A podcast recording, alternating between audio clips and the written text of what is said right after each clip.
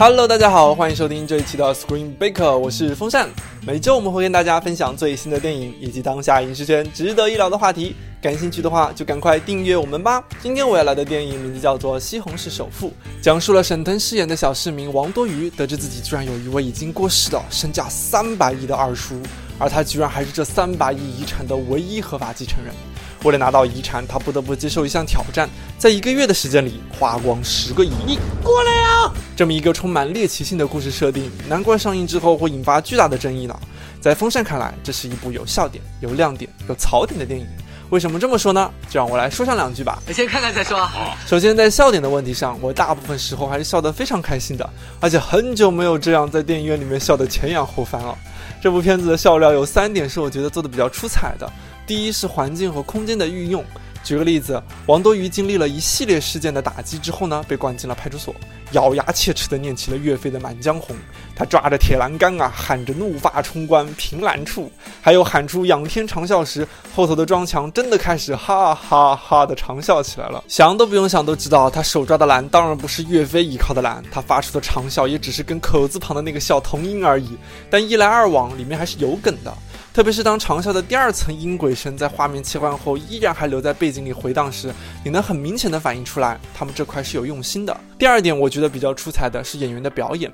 说实话，影片中很多包袱都是喜剧中经常使用的老梗了，套路都不能再套路。但经过演员诠释之后，加分确实不少。比如王多鱼在拯救女友之前，在卡拉 OK 里乱唱了一通苦情歌；又比如结尾二叔的录像被放错后，态度一百八十度的转折，都是套路。我是完全被沈腾。和李立群的表演给逗乐的，哇，死的可真厉呀！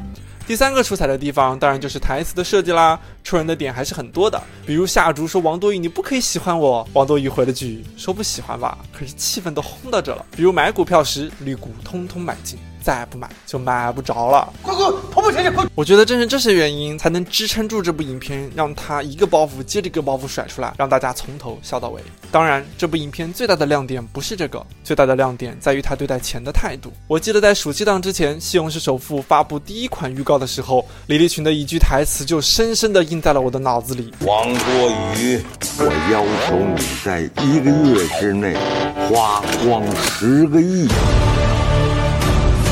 这句话称得上是《西红柿首富》在印前的核心宣传点了。当时我的理解跟所有人都一样，这就是一部简单粗暴、看人花钱、暗地爽的粗俗的无脑喜剧嘛。可是看完之后呢，我发现这片子比我想的有出息多了，因为它是在讽刺，辛辣的讽刺。他们一会儿排成个人字，一会儿排成个一字，十分嘚瑟。我就想起很早之前看过一篇文章，大概是说有人在骂一个人为了几千块钱出卖肉体，有伤风化，作者不服。他说现在是几千块钱，好，我给你几百万、几千万、几个亿呢，往那儿躺上三分钟，坐起来就是亿万富翁。这觉你睡不睡？想当年，你娘面如桃花，酥胸撩人。父王，当晚的具体细节就不用描述了，我知道，是不是很诱人？那篇文章的核心观点呢，就是说每个人的心里其实都是有一把价值的标尺，根据不同人的实际情况，标尺的高低是不同的。但是在金钱面前，很少人能做到不被量化。西红柿首富说的就是这个问题。他首先抛给你一个天文数字，再去不断强化人们在金钱介入前后的态度反差。而女主角夏竹见证了整个西红柿社会从假清高变成了真虚荣。当我坐在影院里，看见荧幕上的人们因为实现了梦想而放肆的舞蹈，为了甩掉脂肪而疯狂的健身的时候，那种感觉就像是一个大耳光一样，让你清醒的看到这部片子对于现实社会的无情讽刺。实现梦想靠的不是拼搏，强健体魄为的不是健康，金钱成了西红柿市民唯一的动力源。突然明白为什么要凭空捏出一个不存在的城市拍这部片子了，就是在讽刺当下。我们要尊重梦想。相比而言，那个因为一桌钞票折腰的王多鱼，在被无限繁殖的金钱纠缠之后，反而成了真正敢舍弃家产的那一个。十亿元的巨额钞票就像是一个试金石，而试金子迟早是会发光的。影片到了这里还不算完，它的结尾选择继续讽刺下去。这对看破红尘、准备放弃家产的模范夫妇，虽然守住了自己的良心，但在下一代的问题上，他们还是沦陷了。所以，回到之前所说的那个观点，每个人。心里都有一把价值的标尺，只是每个人的情况不一样，标尺高低不一。尽管我对这部影片肯定更多，但不得不否认，它还是有很多很多很多的槽点的。如果说把脸埋在便池里游泳的讽刺有点过火的话，那装强学狗叫的桥段简直就可以到引起生理不适的程度了。而后头拿足球踢裆那一下，我勒个去！